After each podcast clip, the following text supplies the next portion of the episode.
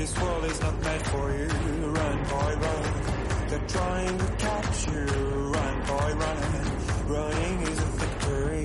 Run, run. Beauty lies behind the hills.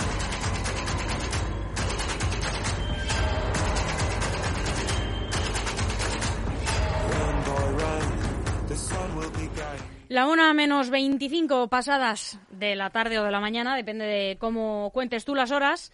Y por fin aquí, después de haberse convertido en un papá genial, como decía la película, de una niña más bonita imposible, por fin aquí, Jorge López, ¿cómo estás? ¿Qué tal, Almudena? Buenos días. ¿Cómo te sientes? Me siento feliz.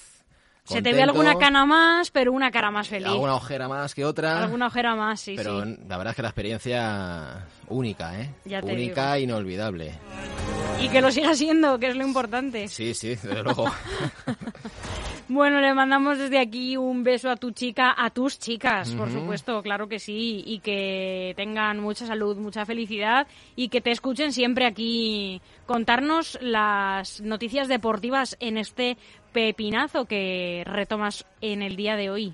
Pues sí, Almudena. Y vamos a empezar hablando de la gran noticia del día, que no es otra que la clasificación de la selección española para el Mundial de Qatar 2022. Mundial que se celebrará del 18 de noviembre al 21 de diciembre del 2022. España derrotó por 1-0 a la selección de Suecia con un solitario gol de Morata y se une así a otras selecciones ya clasificadas como Alemania, Dinamarca, Brasil, Bélgica, Francia, que ganó 8-0 a Kazajistán, con cuatro goles de Mbappé, Croacia y Serbia, y por supuesto Qatar, que es la anfitriona. Todavía se pueden clasificar Italia, Inglaterra y Argentina.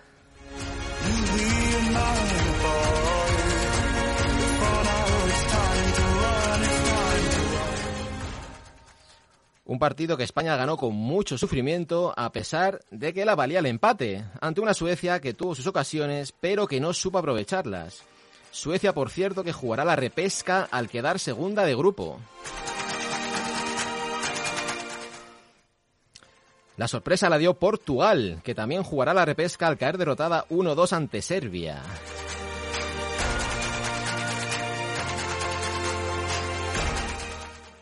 Vamos a explicar un poquito el tema de la repesca para el espectador que no sepa muy bien lo que es.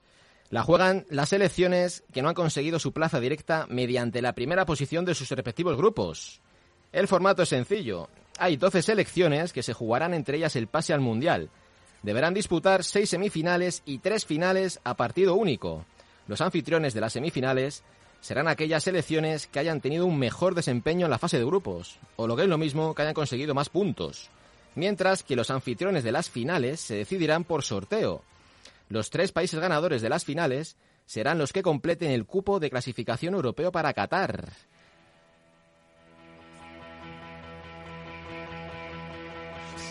Claro, se juega en invierno por el calor. Exactamente. Vamos a estar en Navidad, a lo mejor celebrando, ser- Celebrando el Mundial. es que ser, campeones. campeones del mundo. Madre mía.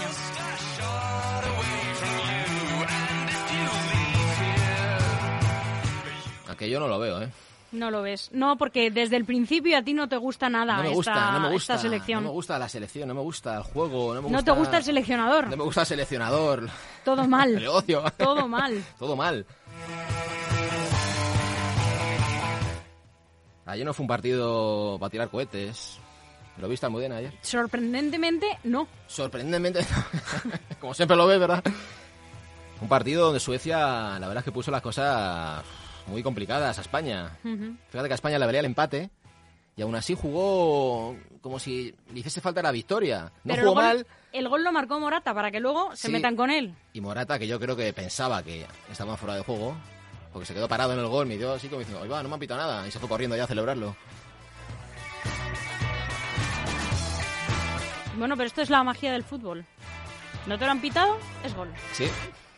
¿Qué más nos cuentas? Las semifinales serán el 24-25 de marzo y las finales el 28 y el 29 del mismo mes. Y el sorteo del Mundial será el 31 de marzo.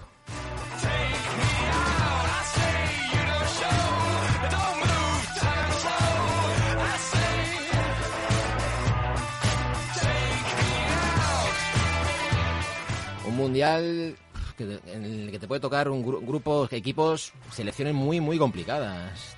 Te puede tocar una Italia, una Francia, una Alemania, una Inglaterra, una Brasil, una Estamos Argentina. preparados, estamos preparados. Que sí, hombre, ya verás. No sé. Que hay tiempo. Por cierto, que Luis Enrique ayer llevó convocado a Carvajal, que no jugó ni un solo minuto. Bueno, por, ¿Por si qué será? No lo sé. ¿Por qué crees? Cuéntanos. Bueno, yo es que siempre he pensado que, ojalá me equivoque, que Luis Enrique, desde que se fue del Madrid, le queda ese remordimiento, ese mm, no- antimadridismo. Y yo creo que... ¿Que no quiere sacar a jugar a, Tú a fíjate, los futbolistas del Real Madrid? Yo creo que no. A lo mejor es una estupidez lo que estoy diciendo, pero yo creo que no. Bueno, Porque yo está, creo que mira, ahora está mismo no- Carvajal, está Asensio, Hmm. Nacho, que lleva una temporada estupenda. Mm, Y convocas a Carvajal, que ha salido de una lesión ahora mismo, que no está al 100%. Mm, no se da que pensar, ¿eh? Yo creo que re- realmente que no. ¿Y del Barça cuántos lleva? Busquets, Jordi Alba, Gaby. Gaby. ¿Quién es Gaby? Un chaval que lleva dos partidos en el primer equipo del Barcelona. Bueno, en fin, no me quiero, no me quiero calentar la lengua. ¿Cómo te gusta especular? No, pero llevo razón o no, Almudena. No lo sé, no lo sé. Yo no, no, no especulo porque ya sabes que, que- estoy un poco fuera. El que sea del Barça, de- de- el, el que sea del Barça y me escuche dirá, uy, este... Hombre, este es un poco este es madridista, un poco un blanco, poco merengón. un poco blanco, ¿no? Y ahora vamos, Almudena, con el Lega, que no, que no funciona. Bueno, pero funciona un poco más que hace algunas jornadas. Vamos con el Leganés y con ese empate sin goles de ayer en Butarque, ante el Oviedo. Un Leganés que dominó y que tuvo las mejores ocasiones, pero el larguero y el portero visitante impidieron el triunfo pepinero. El Leganés suma 15 puntos y está en vigésima posición. Y su próximo partido será el lunes 22 a las 9 horas en la Romareda, ante el Zaragoza. Un Leganés que no consigue enlazar dos victorias seguidas. ¿Qué te parece el nuevo entrenador del Leganés? Ayer me lo crucé con el coche, por cierto. ¿Ah, sí? ¿Ah, sí? ¿En un semáforo? eh? Eh, no, le tuve que dejar pasar para que se metiese en una Anda. calle, fíjate. Pues quizá eh, sea un entrenador muy desconocido. Pero Nafti jugó como jugador, jugó prácticamente toda su carrera en España. Jugó en el Racing de Santander, jugó en el Valladolid, en el Murcia, en el Cádiz.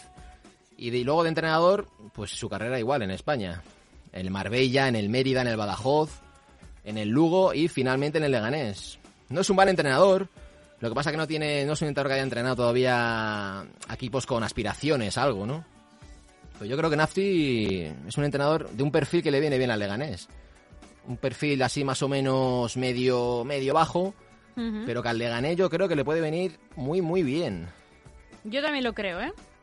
Yo, yo recuerdo a Nafti del, de su época, y no sé por qué, fíjate, del Racing de Santander. Nafti que es un, tiene ahora mismo 42 años, es franco-tunecino y jugó el Mundial de 2006 como jugador en la selección de Túnez.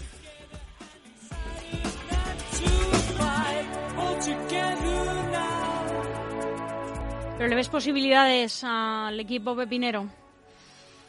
De salvarse o de ascender. O, yo, Bueno, yo creo que con la permanencia se da con un canto en los dientes, ¿eh? El Leganés. Según cómo ha empezado la temporada, sí, es una pena, ¿no? Porque el Leganés tiene que estar cada año pensando en ascender. Hombre, yo este creo... año yo, yo creo, Yo creo. la verdad que siendo realistas, eh, Mm. con que suban unos cuantos puestos eh, creo, de la sí. tabla, ya estaría bastante bien, ¿eh? Porque las eh, ascender es una meta un poco imposible. Ten en cuenta que el, el objetivo del Leganés, teniendo en cuenta que queda todavía partidos de la primera vuelta y toda la segunda vuelta, tiene que ser mm, intentar, va a ser complicado, pero intentar cazar esa sexta posición no está tan complicado. Es la última plaza que da acceso al playoff de ascenso.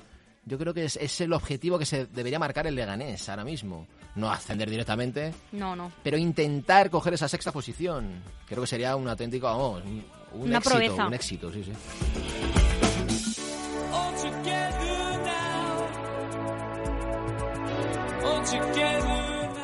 Yo, la verdad es que no hubiese echado a, a Garitano. Pero bueno, al final lo que pagan el plato son siempre los entrenadores. Pero yo creo que poco a poco hubiera ido remontando puestos. Lo que pasa que, claro, en cuanto no ganas tantos partidos seguidos, pues te echan, ¿no? Pero yo creo que lo hubiera hubiera mejorado el Leganés con Garitano. Porque ahora Nafzi no... Es que... Un entero que no conoce la casa... Bueno, ojalá, ojalá le vaya bien. Pero yo me hubiese quedado, fíjate, le hubiese dado un poquito más de cuartel a Garitano. Bueno, cambiamos de tercio, Jorge, y hablamos del Balón de Oro 2021. Sí, hablamos ahora del Balón de Oro 2021, uno de los más competidos que yo recuerdo. El próximo 29 de noviembre, en apenas dos semanas, la revista Gala France Football otorga el galardón más prestigioso del mundo, que reconoce al mejor futbolista de 2021.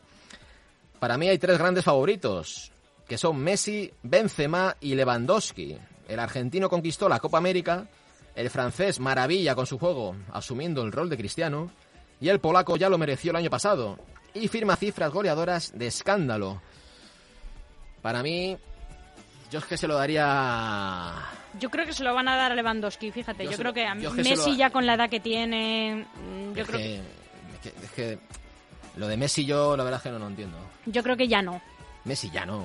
¿Qué ha, qué ha hecho Messi este año? Ha ganado la Copa América, pero con el Barcelona no hizo nada. Yo creo que no. Yo creo que Lewandowski no tiene ningún que- balón de oro, ¿no? No, Bueno, Benzema tampoco. Benzema tampoco. Pero es que se lo dan, se supone, al mejor jugador del año. Y, y Messi no ha sido el mejor jugador ni de lejos. Para nada. Pero ni de lejos del año. A mí eso me parece súper injusto. Porque siempre están... ¿Tú crees que tiene que estar entre estos tres? No hay posibilidad de que entre un cuarto por ahí. Hombre, podía estar Mbappé, quizá Cristiano, pero no, no les veo. Cristiano, les veo. no creo. No les veo. Cristiano es que, es que como Messi, siempre están. Yo creo que Messi está porque ya por costumbre, porque siempre están. Y yo creo que este año, el, para mí, Lewandowski, fíjate. Yo que la- también creo que Lewandowski. Que lo tenía que haber ganado el año pasado ya. Porque tiene unas cifras goleadoras. El año pasado fue el de Modric, el de Modric. De Modric. Yo, yo creo que mm, si no gana Lewandowski este año, va a ser muy injusto. Benzema tiene alguna opción, pero en cuanto a goles, Lewandowski le supera con creces.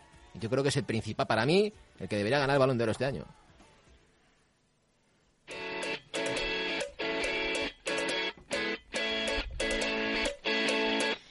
Y hablamos de fútbol, pero de fútbol femenino. Sí, Almudena, seguimos con fútbol, en este caso femenino, porque la AFE denuncia al Rayo por no tener servicios médicos en su equipo femenino. Bueno, lo del rayo femenino ya No es de no, juzgado no, de la- guardia. La, mira un tuerto, sí, sí. Bueno, la mira un tuerto no. Es que hace las cosas fatal. Sí, sí, ya. Es em- em- vergonzoso lo del rayo. yo. La Empezar- mira un tuerto no, ha mirado un tuerto a Yo- las pobres jugadoras. Además que sabes qué pasa, que es que aparte de esto es lo que pasó con lo de la seguridad social. Pues eso, tampoco por tiene, eso te lo digo. Tampoco tiene instalaciones Es eh, op- óptimas para entrenar, lo que le hace estar un escalón por debajo del resto. Que Ya- no se lo- es como si no se tomase en serio a su equipo de fútbol Es que femenino. ¿sabes qué pasa? Que al final eh, lo que van a conseguir es que desaparezca el equipo. Es como si lo tuvieran porque, bueno, lo tienen que tener. Sí, ¿no? Pero, pero no es un equipo que cuidan o que se toman en serio. Después de esto vendrán el tema que no las pagan o vendrá cualquier pues historia. probablemente, Jorge, probablemente. Cuéntanos. Pues la AFE ha denunciado al Rayo por no tener servicios médicos en su equipo femenino. Se lesionó una jugadora en el partido ante el Atleti de Bilbao y la atendieron los médicos del propio Atleti de Bilbao. No se cumplió con el plan de prevención de riesgos laborales, al carecer de servicio médico ni de fisios. Me parece increíble que un equipo no tenga no solo servicio médico, un fisio. Cosa básica en un equipo, ¿no? Tuvieron que ser los servicios médicos, como digo, del rival los que acudieron al rescate de la futbolista que había sufrido un golpe en la cabeza. Es tremendo, ¿eh? Es como si no fueran profesionales.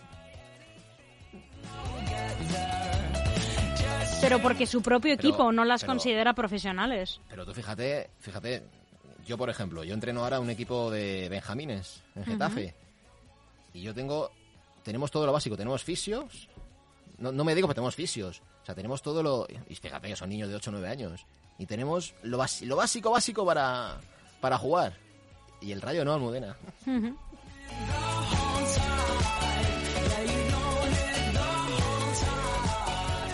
Y cambiamos ahora de deporte. Sí, vamos ahora con tenis, porque ayer comenzó la que es para mí la gran fiesta del tenis mundial. Empezó la Masters Cup, también llamada Torneo de Maestros, que reúne a los ocho mejores tenistas de este año 2021 y que este año se disputa por primera vez en Italia, concretamente en la ciudad de Turín, del 14 al 21 de noviembre. Una Masters Cup que se divide en dos grupos. El grupo verde, donde están Djokovic, Tsitsipas, Andrei Rublev y el debutante Casper Ruud, y el grupo rojo, donde están Medvedev, Edverev, Matteo Berrettini y Hubert Hurkacz. Ayer se disputaron los dos primeros partidos en el grupo rojo, con victoria de Medvedev ante Hurkacz por 6-7, 6-3 y 6-4, y victoria de Edverev por abandono de Berrettini. Primer set para Edverev por 7-6 y en el segundo con 1-0 a favor de Edverev, Berrettini se retiró. Thank you.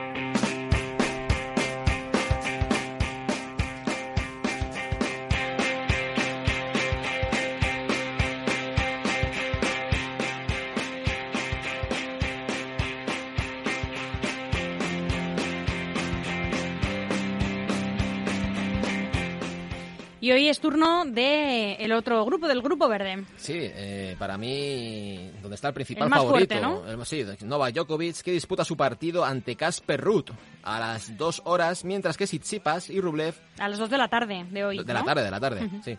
Y Rublev se enfrentará con Tsitsipas a partir de las 9. Ojo con este grupo, donde Djokovic es el principal favorito, pero está Tsitsipas, Rublev, que Rublev es un muy buen jugador, y Casper Ruud, que juega con esa motivación de ser el nuevo, no tiene nada que perder, y ojito con él, porque se puede, yo no descartaría que se clasificase para semifinales, ¿eh?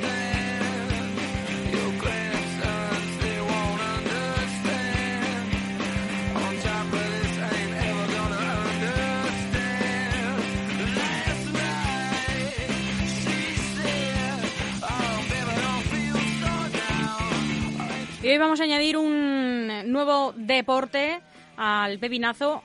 Jorge, Sí, cambiamos de deporte. Vamos a hablar de boxeo, porque Kiko Martínez ya forma parte del Olimpo del boxeo español, con su victoria sobre Kit Galahad, que le convierte en el segundo español con cinturones mundiales de dos categorías de peso. Solo él y Javier Castillejo han sido capaces de sentarse en el trono mundial en dos categorías de peso. Una victoria que le hizo proclamarse campeón del peso pluma. Fíjate que hizo unas declaraciones cuando acabó el combate. Le preguntaron si era el mejor eh, de la historia ¿no? español y dijo que no, no, que el segundo sí, pero que con muchísima diferencia sobre Javier Castillejo. El primero Castillejo y el segundo él.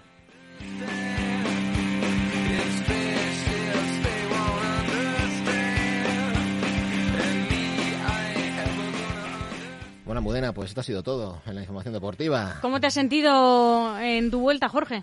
Me he sentido Poderoso. po- poderoso. Depo- esportivo. Eh, El amo, eh, me he sentido bien. El amo y esportivo. El amo y señor de la radio me he sentido hoy, sí, sí. Pues Jorge, ha sido un placer, como siempre, estar a este lado de la mesa contigo. Lo mismo digo, Almudena. Hasta mañana y un saludo a todos. Un feliz lunes para ti. Hasta pronto. Almudena, chao.